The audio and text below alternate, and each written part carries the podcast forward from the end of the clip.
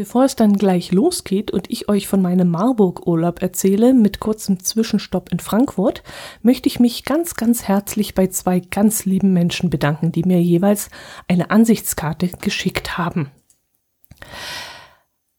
Ob ich den Namen des einen nennen darf, weiß ich jetzt nicht, aber ähm, ich möchte trotzdem mich sehr herzlich bedanken für die Karte aus dem Harz. Auf der Vorderseite der Ansichtskarte ist dann der Brocken zu sehen mit seinem imposanten rot-weiß-rot gestreiften Fernsehsender, nehme ich mal an, ist das. Und ähm, da steht drauf, Moin Dotti, wir waren extra auf dem Brocken, um zu schauen, ob der rot-weiße Turm nicht vielleicht doch ein Leuchtturm ist. Doch wir mussten feststellen, dass die Harzer keine Ahnung von Leuchttürmen haben. Viele Grüße aus dem Wanderurlaub. und darüber habe ich mich wirklich sehr, sehr gefreut und habe sehr, sehr lachen und schmunzeln müssen. Und diese Ansichtskarte kommt jetzt natürlich an meinen Kühlschrank gepinnt. Ja, und dann habe ich eine zweite Ansichtskarte bekommen. Da ist vorne drauf eine Blüte zu sehen, auf der eine Biene sich gerade genüsslich tut und da, oh, da kriegt man richtig Appetit und möchte Honig essen. Und diese Ansichtskarte kommt von Resi. Sie schreibt, liebe Dotti, leider bin ich gerade nicht auf Urlaub. Deinem wiederholten Aufruf kann ich aber trotzdem nicht widerstehen. Und so schicke ich dir ganz liebe Frühlingsgrüße aus Wien, wo, wie du siehst, die Bienchen schon eifrig das ihre für eine gute Apfelernte tun. Alles Liebe. Ja, liebe Resi, vielen lieben Dank, dass du da an mich gedacht hast. Und auch diese Ansichtskarte kommt natürlich an meinen Kühlschrank und ich freue mich jetzt schon wieder drauf, denn wenn ich da vorbeigehe und sehe da neue Ansichtskarten, dann äh, werde ich immer stutzig und bleib dann stehen und verschränke die Arme so und bleib dann ein paar Minuten davor und äh, genieße den Anblick der neuen Karten. Herzlichen Dank, ihr beiden. Ihr habt mir damit wirklich eine Riesenfreude gemacht. Dankeschön. So, und dann würde ich sagen, fangen wir an. Es geht nach Marburg und auf dem Weg dorthin habe ich einen kurzen Zwischenstopp in Frankfurt eingelegt, inklusive grüner Soße. Viel Spaß dabei. Die Hörmupfel.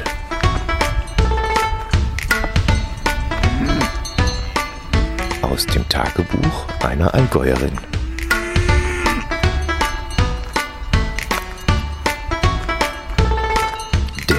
Podcast aus dem Allgäu. Hallo und herzlich willkommen zur 278. Episode der Hörmupfel. Heute erzähle ich euch von meinem Urlaub in Marburg. Viel Spaß beim Hören. Ich habe jetzt eine Woche allein Urlaub gemacht, beziehungsweise bin immer noch dabei. Und dazu habe ich mir dann eine Stadt herausgesucht, die nur circa so fünf Autostunden, würde ich jetzt mal schätzen, vom Allgäu entfernt liegt und in der ich mich schon ein wenig auskenne, weil wir nämlich letztes Jahr schon einmal dort waren. Ich rede nämlich von Marburg. Die Stadt hat mir letztes Jahr so gut gefallen, dass ich mir dieses Jahr dachte, ich könnte noch einmal dorthin fahren. Erstens hatte ich nämlich damals noch nicht alles gesehen, was ich sehen wollte. Und zweitens wollte ich das, was ich schon einmal gesehen hatte, noch einmal in aller Gemütlichkeit anschauen. Als die Planungen dann anstanden und der liebe Uli vom Radiomobil davon gehört hat, bot er mir dann auch gleich seine Hilfe an und das fand ich super cool von ihm. Er meinte nämlich dann, er könne mir paar, ein paar Unterkünfte raussuchen wenn mir das recht sei. Und ja, mir war das natürlich total recht. Und ähm, ja, und das hat er dann eben auch gemacht. Er hat dann mich gefragt, was mir denn wichtig sei bei meiner Unterkunft. Und ich meinte dann, die Unterkunft soll vor allem sauber sein. Sie soll einen sicheren Stellplatz fürs Auto bieten, nicht allzu teuer sein und vielleicht auch ein ganz gutes Frühstück präsentieren. Äh, ja, letzteres muss ich jetzt nicht unbedingt haben. Ich bin jetzt kein großer äh, Frühstücker. Und für die eine Woche, da kann es von mir aus auch ein Stehkaffee sein. Aber schön ist es dann doch, wenn man morgens äh, einfach nur aus dem Zimmer rausgehen muss und dann gleich eine Tasse Kaffee bekommt, ein paar Brötchen oder eine Scheibe Brot. Und wenn es dann auch noch ein richtig gutes Frühstück ist, dann äh, lasse sogar ich mich davon begeistern und überzeugen, ähm, und dann sage ich, okay, es hätte zwar nicht sein müssen, aber ich finde es trotzdem super, dass es es gibt. Ja, und der Uli hat mir dann verschiedene Vorschläge gemacht und ich habe mich dann ähm, schlussendlich für das Hotel Karele in Marburg-Kappel entschieden. Das Hotel machte im Vorfeld einen richtig ordentlichen Eindruck. Ähm, bis ins Marburger Zentrum sollten es nur ungefähr vier Kilometer sein, was dann mitunter ausschlaggebend war für meine Entscheidung. Äh, in, der Bus, äh, in der Nähe sollte es eine Bushaltestelle geben und der Preis war eben mit 40 Euro für ein Einzelzimmer inklusive Frühstück wirklich unschlagbar für ein Hotel. Also habe ich das dann gebucht. Ich nehme es gleich mal vorne weg. Als ich dort nachmittags ziemlich müde ähm, ankam, war ich dann erst einmal froh, ähm, reichlich Parkplätze vorzufinden. Ich hasse nämlich nichts mehr, als wenn ich mir jeden Abend einen Stellplatz fürs Auto suchen muss und der Wagen dann womöglich noch irgendwo halb auf dem Gehweg steht oder im Graben rutscht so halb. Und das hasse ich und das war eben hier nicht der Fall. Es sind ausreichend Parkplätze vorhanden rund um das Gebäude und ja, auch nochmal 50 Meter weiter ist auch nochmal ein riesiger Platz. Das Hotelgebäude selbst ist ein altes Fachwerkhaus und mein Zimmer ist dann recht geräumig. Mag man von außen gar nicht annehmen.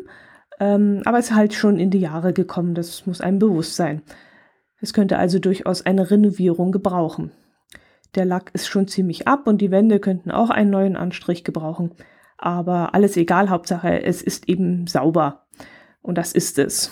Ähm, außerdem hat es einen besonderen Charme oder soll man sagen, eine charmante Besonderheit, wie man es gerade nimmt, denn es ist schief. Ähm, würde man nämlich hinten links in der Ecke eine Murmel einfach so auf den Boden legen, würde diese dann definitiv eigenmächtig zu rollen anfangen und dabei auch relativ gehörig Fahrt aufnehmen. Also ich würde jetzt mal schätzen, von einer Ecke des Zimmers diagonal rüber zur anderen sind es ungefähr oh, schätzungsweise 15 Zentimeter Höhenunterschied, würde ich jetzt mal behaupten. Und das auf eine Länge von vielleicht maximal 5 Meter oder so. Jo, da muss man schon äh, ein gutes Gleichgewicht haben, Gleichgewichtssinn. Es gibt im Zimmer einen recht großen Fernseher mit den nötigsten Programmen. Ich brauche ja nicht allzu viel im Urlaub, eigentlich gar nichts, aber wenn es dann da ist, nehme ich es auch gerne an. Es gibt ein Bad mit Dusche, ein Einzelbett und einen großen Kleiderschrank sowie einen recht großen Schreibtisch mit einem Stuhl davor, der allerdings die einzige Sitzmöglichkeit ist, aber das reicht mir auch völlig aus. Den Schreibtisch, den missbrauche ich dann als Kofferablage. Wegen einer Woche packe ich ehrlich gesagt nicht aus. Äh, ich weiß, dass das viele von euch machen, also ich höre es immer wieder. Ähm, es gibt genug Leute, die dann wirklich alles in den Kleiderschrank räumen, aber ich mag das eher nicht und ich, ich, ja, ich lebe dann lieber aus dem Koffer. Es gibt kostenloses WLAN, womit das Hotel dann vielen Campingplätzen weit voraus ist, denn auf Campingplätzen ähm, muss man meistens noch dafür bezahlen. Und die Leitung ist ja ausreichend, würde ich jetzt mal sagen. Also auf dem Zimmer habe ich mal gemessen, während ich äh, Daten auf die Dropbox gespeichert habe. Da hatte ich einen Download von 2,6 und einen Upload von 8. Ähm, aber unten im Foyer beziehungsweise an der Rezeption oder im Restaurant ist das wesentlich schneller. Also da geht der Upload auf die Dropbox wesentlich ähm, komfortabler. Im Hotel gibt es ja, wie erwähnt, auch ein Restaurant, das auf Google Maps auch sehr gute Bewertungen hat. Ich habe dort auch gegessen, logisch, denn dort unten gibt es dann auch das Frühstück. Aber ich habe auch mal abends dort eine Kleinigkeit gegessen und das war wirklich gut. Es, ich, ähm, was habe ich denn gehabt? Ein, ein Beilagenblattsalat ähm, mit Radieschen und Backkammenbeer hatte ich mir bestellt. Und da habe ich mich dann allerdings tatsächlich gewundert, dass ich auch genauso das bekommen habe. Also einen Beilagenblattsalat mit Radieschen und mit Camembert. Also irgendwie konnte ich mir bei der Bestellung nicht vorstellen, dass ich für den stolzen Preis von 6,80 Euro für einen Beilagensalat tatsächlich auch nur Blattsalat bekomme. Bekam ich dann aber. Gut, stand drin, hätte ich ja wissen müssen, aber irgendwie konnte ich mir das nicht vorstellen. Ich dachte mir, für 6,80 Euro für einen kleinen Beilagensalat. Da muss ja irgendwas mit Tomaten, Gurken, Karotten und Krautsalat und sonst was noch dabei sein.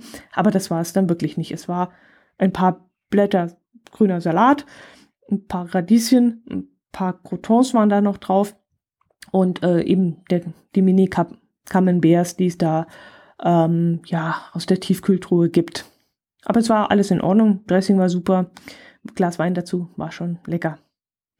Das Frühstück hat mich dann richtig überrascht. Mm, zwar hatte ich da auf Google Maps schon gelesen, dass es sehr gut sein soll, aber dass es dann so gut sein würde, das hätte ich wirklich nicht gedacht. Es gibt Brot und es gibt mehrere Sorten Brötchen. Es gibt eine Riesenauswahl an Wurst und Käse, Marmelade, Lachs, Joghurt, Quark, frischer Obstsalat, also kein Dosenmix, sondern wirklich frisch geschnitten, ähm, Kaffee, Tee, Säfte und was das Beste ist, es gibt Kuchen. Es gibt wirklich nichts Geileres, als wenn man zum Abschluss des Frühstücks noch einmal eine Tasse Kaffee trinkt und dazu noch irgendwie so ein Gugelhupf oder sowas in der Art zu essen bekommt. Und also das finde ich so geil, sowas. Und da kann der Tag so richtig gut starten. Gut, das war es dann zu meiner Unterkunft. Ähm, fangen wir mal mit dem ersten Tag an. Ähm, ich fuhr ja schon kurz nach 4 Uhr zu Hause im Allgäu los, weil ich noch einen Zwischenstopp in Frankfurt einlegen wollte.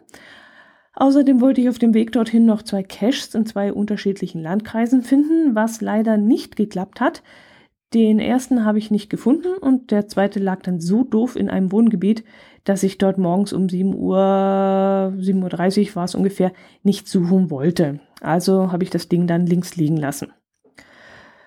Ich weiß gar nicht mehr, wann ich dann in Frankfurt ankam. Ach doch, ja, auf dem Parkticket, äh, das ich da gezogen habe, stand 9.03 Uhr. Also um diese Uhrzeit rum war ich dann in Frankfurt, Alt-Sachsenhausen nennt sich das. Dort hatte mir der Uli eine günstige und auch sehr günstig gelegene Tiefgarage empfohlen. Ich glaube, ich habe da so um die 1 Euro für die Stunde bezahlt, wenn ich mich richtig erinnere. Also wirklich für Frankfurter Verhältnisse oder für Großstadtverhältnisse sehr günstig. Äh, allerdings war die Tiefgarage verdammt eng und man musste schon äh, seine Fahrzeugabmaße genau kennen, um dort schrammenfrei rein und auch wieder rauszukommen. Die Garage soll dann auch sehr beliebt und sein und dementsprechend auch immer voll sein, habe ich gelesen. Und wenn man erst einmal drin ist, soll man und, und dann keinen Parkplatz findet und wieder rausfahren muss, unverrichteter Dinge, dann soll man da wohl auch schon Gebühr bezahlen müssen, habe ich in den Bewertungen gelesen und da wurde viel drüber geschimpft. Ja, bei mir hat's geklappt. Ich war ja relativ früh dran und es war Samstag. Okay, ich habe auch gelesen, dass gerade am Wochenende oder beziehungsweise am Samstag die Garage sehr, sehr voll sein soll. Aber ich habe dann gleich einen Platz gefunden. Allerdings muss ich dazu sagen, ach nein, Quatsch, es war gar kein Frauenparkplatz. Also ich wollte einen Frauenparkplatz ansteuern. Mache ich sonst auch nie. Bin ja auch selten allein unterwegs. Aber in dieser engen Garage wollte ich dann nicht so weit fahren, sondern gleich im Erdgeschoss bleiben. Und da bieten sich eben die Frauenparkplätze an. Und deshalb bin ich gleich dem Schild zu diesen Plätzen äh, gefolgt aber die waren dann leider besetzt, aber gleich daneben waren noch ein paar normale Parkplätze frei und da habe ich dann einen rausgesucht. Aber wie gesagt, sehr, sehr eng alles. Jo, von dort aus ging es dann gleich Richtung Altstadt. Äh, ich habe dann eine Weile gebraucht, bis ich mich einigermaßen orientiert hatte. Mein GPS, das ich dabei hatte, wollte auch nicht so, wie ich wollte. Und ähm, irgendwie wusste ich auch gar nicht mal, was ich eigentlich will. Und so braucht es dann eine Weile, bis ich mich auf die neue Situation dann eingestellt hatte. Nämlich auf die Situation, dass ich nicht einfach nur hinter meinem Herz allerliebsten herdackeln kann oder muss, sondern eben selber schauen muss, wie ich wohin komme und was ich als erstes machen möchte. Hinzu kam dann noch, dass das Wetter ziemlich unbeständig war und ich dummerweise keinen Schirm mitgenommen hatte. Den hatte ich im Auto vergessen. Und das merkte ich aber erst, als ich bereits auf der anderen Mainseite war und da wollte ich dann auch nicht mehr zurücklatschen. Das ganze Sightseeing-Programm war dann recht chaotisch und unstrukturiert, unstrukturiert, muss ich sagen. Ich ließ mich da ständig von irgendwelchen Sachen ablenken. Also dann sah ich da plötzlich einen Weg, der irgendwie spannend aussah und dann sah ich da eine Kirche, die interessant aussah. Und dann fiel mir plötzlich ein, dass ich ja in Frankfurt noch einen Cache finden muss möglichst dann auf beiden meinen Seiten, weil ich in dem Moment nicht sicher war, welche Seite zu welchem Landkreis gehört. Äh, aber im Nachhinein, ich glaube, das wäre auch völlig Wumpe gewesen, es wäre egal gewesen. Äh, ja, dann fing es auch noch an zu regnen und äh, ja, ich musste dann meine, meinen Weg und meine Handlungen den Wetterbedingungen anpassen. Also ihr hört schon raus, ich ging das Ganze ziemlich unprofessionell an.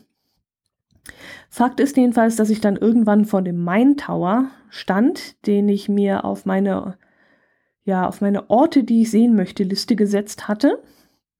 Dort fuhr ich dann für 7,50 Euro in den 54. Stock hoch.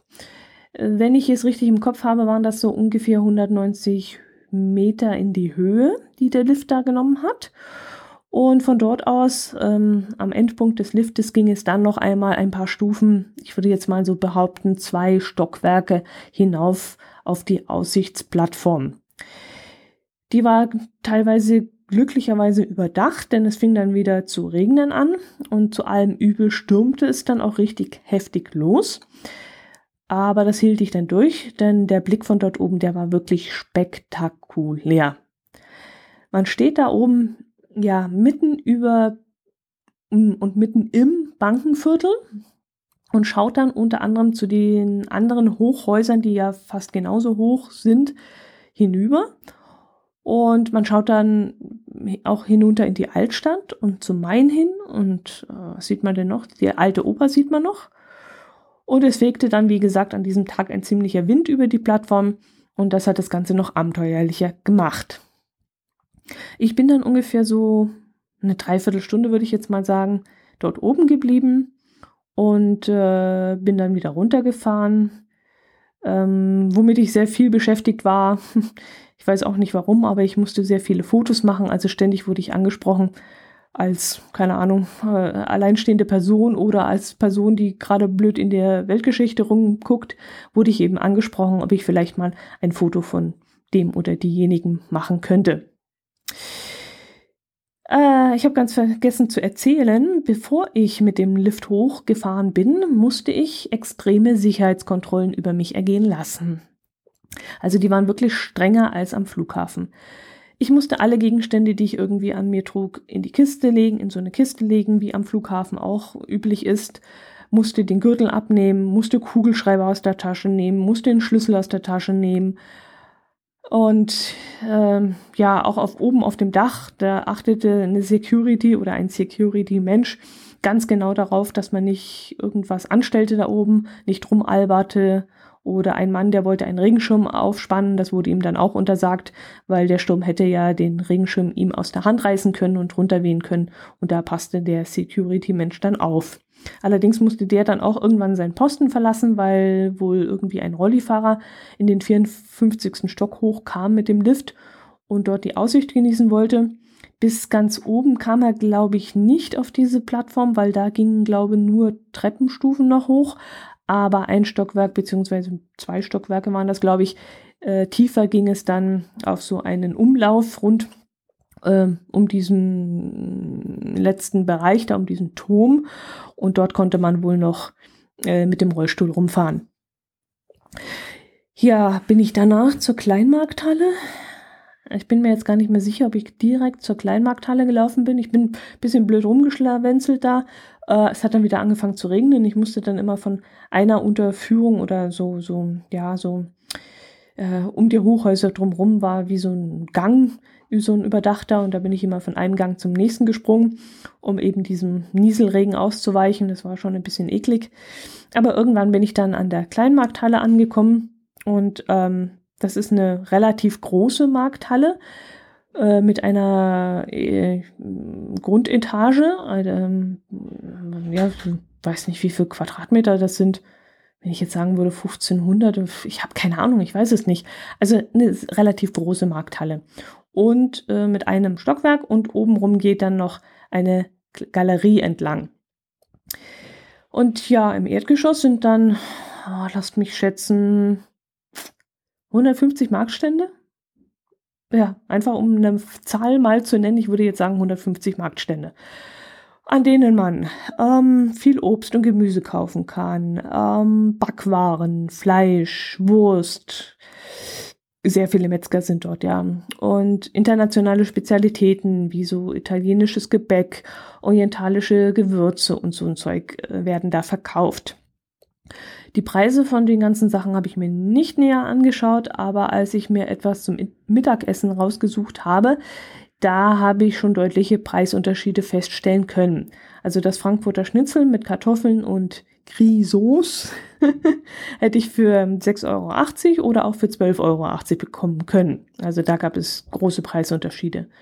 Und bei den Pralinenständen, die ich da gesehen habe, da habe ich dann, na, lasst mich lügen, zwischen 4,90 Euro pro 100 Gramm und 6,95 Euro, glaube Preise gesehen, ja.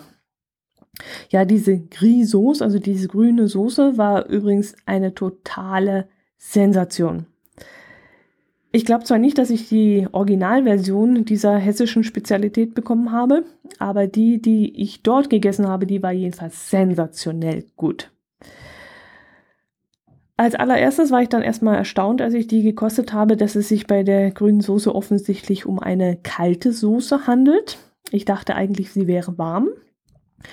Doch bekam ich, wie gesagt, eine kalte Soße, die dann eher einem, ja, wie so einem Dip glich. Darin waren dann ein Haufen Kräuter. Ich weiß jetzt nicht mehr, was alles drin war. Ich würde jetzt sagen, sechs oder acht Kräuter waren da drin. Grüne Kräuter, deswegen auch grüne Soße. Und dann zusätzlich waren noch klein gehäckselte, ja, hart gekochte Eier. Und das war wirklich super lecker. Ich habe dann auf Twitter ein Bild davon gepostet und dann ging es unter einigen fleißig hin und her, wie denn das Original dieser Grisauce wohl gemacht werden würde, mit welchen Gewürzen und so. Und ähm, kann ich ja nicht mitschwätzen, weil ich weiß es nicht besser. Aber ich fand diese, wie gesagt, in der Kleinmarkthalle sensationell lecker und werde selbst mal ein Rezept raussuchen und mal ausprobieren. Kann ja eigentlich nicht so schwer sein. Und wie gesagt, mit dem Ei, das fand ich richtig gut. Apropos Kleinmarkthalle. Ähm, Finde ich übrigens ein lustiges Wort, denn ich kannte bis jetzt immer nur Großmarkthalle. Also in München gibt es einen Großmarkt und in, eigentlich überall gibt es Großmärkte, wo ja äh, eben die Händler hinfahren, um oder die, die, die äh, Obsthändler und so und die Restaurants, um eben ihre Lebensmittel dort einzukaufen. Und ja, äh, Kleinmarkthalle ist dann wohl eher so für Kundschaft wie du und ich. Fand ich einen lustigen Namen. Fazit zu Frankfurt äh, hat mir gut gefallen. Hätte ich mir allerdings ein bisschen großstädtischer und ein bisschen wuseliger vorgestellt. So ein bisschen wie Köln oder Berlin oder so. Aber es war trotz der Wolkenkratzer eigentlich halb so wild. Also die Wolkenkratzer, die fand ich sogar sehr lustig. Lustig deshalb, weil die wie so ein paar Mikado-Stäbchen oder so ein paar Zahnstocher äh, mitten in so eine mh, mm, doch eigentlich eher dörfliche Stadt hineingespießt worden waren. Und der Rest der Häuser, die waren also eher alle so normal, ja eben kleinstädtisch und ähm, ja, mittendrin dann auch noch diese süße kleine Altstadt mit ihren Fachwerkhäusern und den alten Kirchen und so. Also das fand ich irgendwie total lustig. So richtig, ja, süß, Herz allerliebst. ja, und vom Schmutz und so, ja, war es eigentlich gar nicht so schlimm. Also jedenfalls nicht so schlimm, wie ich es mir vorgestellt hätte. Aber vielleicht bin ich da auch nicht in diese speziellen Bezirke gekommen. Also rund um den Bahnhof war ich eben nicht und vielleicht ist es da ja anders. Ich weiß es nicht, kann ich nicht behaupten. Ja, dann ging es ins Hotel, wo ich zum Abschluss des Tages noch ein Glas Wein getrunken habe. Also in mein Hotel nach Marburg, Kappel. Und da habe ich mich dann unten ins Restaurant gesetzt und noch ein Glas Wein getrunken und eine Spargelcremesuppe gegessen und wie gesagt den besagten Salat dazu. Ja, und dann fühle ich irgendwann todmüde ins Bett. Am nächsten Tag war dann Marburg angesagt. Ich habe dann kurz überlegt, ob ich mit dem Bus in die Stadt fahren soll, aber da ich am Aquamar, das ist ein Schwimmbad, einen günstigen Parkplatz rausgesucht hatte, fuhr ich dann mit dem Auto dorthin und stellte das Fahrzeug dort ab. Dann war ich nämlich zeitlich unabhängiger und konnte dann hinterher noch eine der umliegenden Burgen anfahren, wenn mir danach gewesen wäre. In der Nähe des Aquamar ist übrigens auch der Campingplatz, auf dem wir letztes Jahr waren und äh, der sich wirklich super für einen Marburg-Besuch eignet. Zu Fuß ist man nämlich, zu Fuß ist man nämlich von dort aus in circa 15 Minuten in der Altstadt. In Marburg bin ich dann übrigens kreuz und quer durch die Altstadt spaziert erstmal. habe dann vertraute Ecken aufgesucht, die ich schon letztes Jahr mit meinem Herz allerliebsten angeschaut habe, habe mir dann mehr Zeit gelassen für diese Ecken und äh, ja, als letztes Mal und habe dann auch ein paar Wege, neue Wege eingeschlagen und habe dabei dann auch viel Neues entdecken können. Ich habe zum Beispiel auch einen Multicache rund ums Schloss oben gemacht und dabei auch ein paar neue Ecken entdeckt. Und ich war dann in der Kamera Obscura. Das war cool, das war richtig geil. Ähm, am Schloss steht nämlich so, ein, ja, so eine achteckige Holzhütte, in der sich eine Kamera Obscura befindet. Und am Wochenende und an den Feiertagen finden dann zwischen 14 und 16 Uhr Vorführungen in dieser Holzhütte statt. Das Ganze ist dann grundsätzlich kostenlos. Es wird aber um eine Spende von mindestens zwei Euro gebeten. Und das ist, dann, das ist es dann auch wert. Also die zwei Euro kann man wirklich dafür äh, aufwenden. Man betritt die Hütte.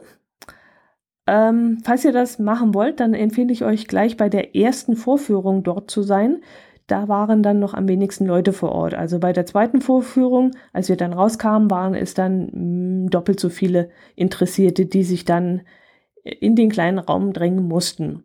Und wenn da die Tür hinter einem zugemacht wird und man zu, keine Ahnung, 12, 14, 16, 18 Leute oder mehr um diesen Tisch rumsteht, ähm, stelle ich mir blöd vor. Aber wenn ich das jetzt gerade so sage, ich weiß gar nicht, ob dieser Mann, also dieser Erklärbär, äh, da alle reingelassen hat, die nach uns vor der Tür standen. Vielleicht hat er das Ganze begrenzt auf zehn Personen, ich weiß es nicht, aber mehr als zehn Personen, maximal zwölf. Ach, das wäre, glaube ich, auch schon zu viel. Also deswegen geht gleich um 14 Uhr dorthin. Dann ist die Chance, dass man weniger isst, größer, glaube ich.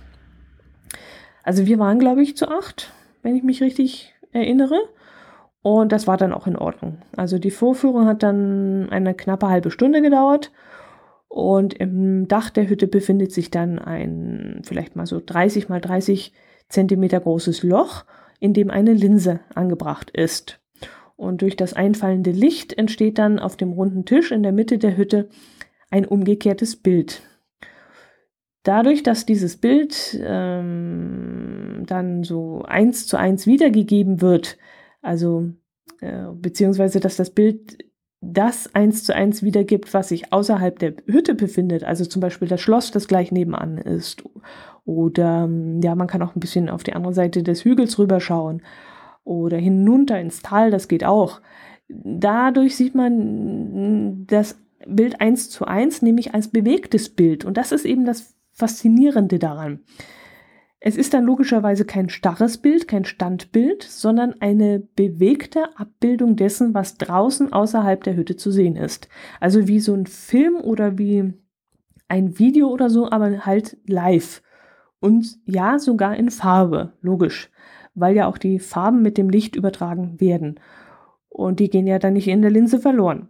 Und das fand ich eben so absolut faszinierend, dass das bewegte Bilder sind, die durch diese Linse hineinkommen und bei uns auf diesem weißen runden Tisch äh, zu sehen waren. Also es war echt faszinierend, dass man mit so einfachen Mitteln, mit einem Loch, mit einer Linse, mehr eigentlich nicht so tolle Bilder erstellen kann. Ähm, ja, aber die Darstellung von solchen 1 zu 1 Bildern, die sind ja eigentlich keine Magie. Also eigentlich ist die Erfindung der Filmplatte, also des Negativs, das ist ja eigentlich die, eins, die besondere Erfindung überhaupt. Dass man diese gewonnenen Bilder, die eigentlich relativ einfach in diese Hütte in diesem Fall oder in einen Fotokasten hineinbringt, dass man die dann irgendwann haltbar machen konnte. Das war ja eigentlich das Faszinierende an der Fotografie. Und wie das eben damals passiert ist, das wird da in dieser Kamera Obscura auch erklärt. Also, Entschuldigung, ich werde schon wieder heißer. Ähm, wer also mal am Wochenende in Marburg ist oder an einem Feiertag, der sollte sich wirklich mal um 14 Uhr auf den Weg zu dieser Kamera Obscura machen. Um 14 Uhr schon dort seid, wenn dieser Mensch kommt und diese, diese Hütte aufsperrt. Äh, mich hat diese doch eigentlich recht einfache Sache, ihr werdet jetzt sicherlich lächeln und, und, und grinsen und euren Teil denken, aber mir hat das richtig viel Spaß gemacht. Ähm, vor dem Schloss steht dann noch so ein Modell des Schlosses herum, damit sich dann Blinde und Menschen mit Sehbehinderung ein Bild davon machen können, indem sie dann mit den Fingern das Modell abtasten. Das kennt ihr sicherlich auch. Das gibt's ja heutzutage in fast jeder Stadt. In Marburg habe ich so das Gefühl, dass es davon noch mehr gibt. Marburg ist auch bekannt für, ich glaube, für seine Blindenschule oder für seine Universität, die extra für Blinde gemacht ist.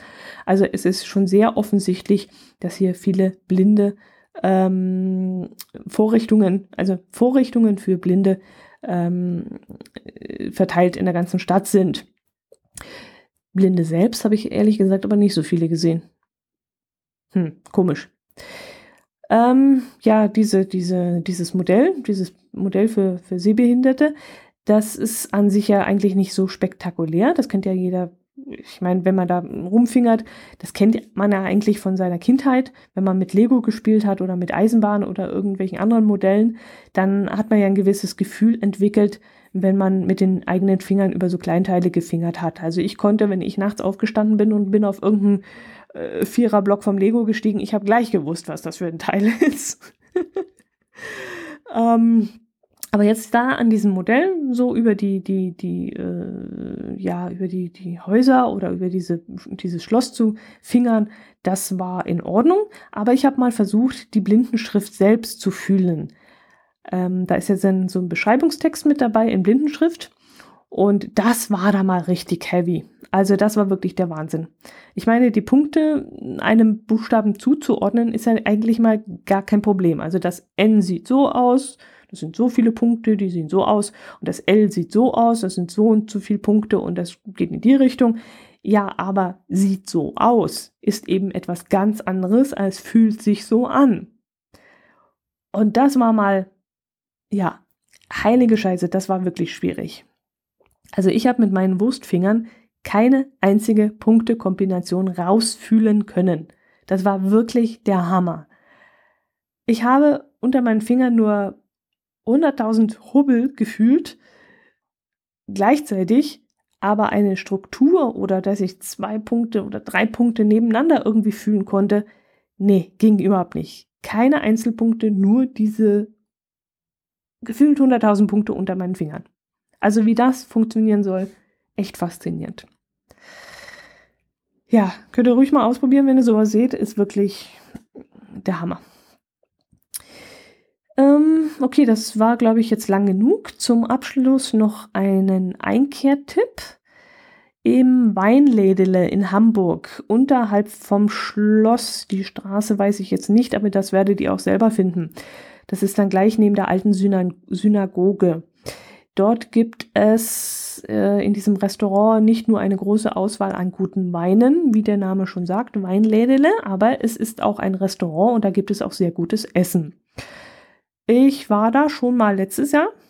Ich bin also ein Wiederholungstäter dieses Jahr gewesen. Ähm, damals habe ich Flammkuchen gegessen. Dieses Mal habe ich Bandnudeln mit gebratenem Spargel und Tomatenpesto bestellt. Und es war wirklich sehr, sehr lecker. Es war richtig gut. Also ein absoluter Tipp von mir, wenn ihr mal in Marburg seid, dort kann man wirklich sehr gut essen. Man sitzt auch innen sehr gemütlich. Es ist sehr nett eingerichtet, sehr urig. Und äh, außen gibt es noch eine Terrasse und wer im Sommer lieber gerne außen sitzt, dort sitzt, man auch sehr, sehr gut. Ähm, zwar mitten in der Fußgängerzone, man muss es mögen, wenn die Leute so an einem vorbeiflanieren, aber wirklich sehr nett und wie gesagt, das Essen lohnt sich. Preis-Leistungs-Verhältnis in Ordnung, würde ich sagen. Also nicht das billigste, aber auch nicht das teuerste in Marburg. Jo, das soll es gewesen sein. Dann hoffe ich, ich habe euch ein paar interessante Sachen erzählen können und ihr habt Lust bekommen, auch mal nach Marburg zu fahren. Und äh, ja, nächste Woche erzähle ich euch weitere Sachen, die ich erlebt habe. Macht es gut. Servus. Tschüss.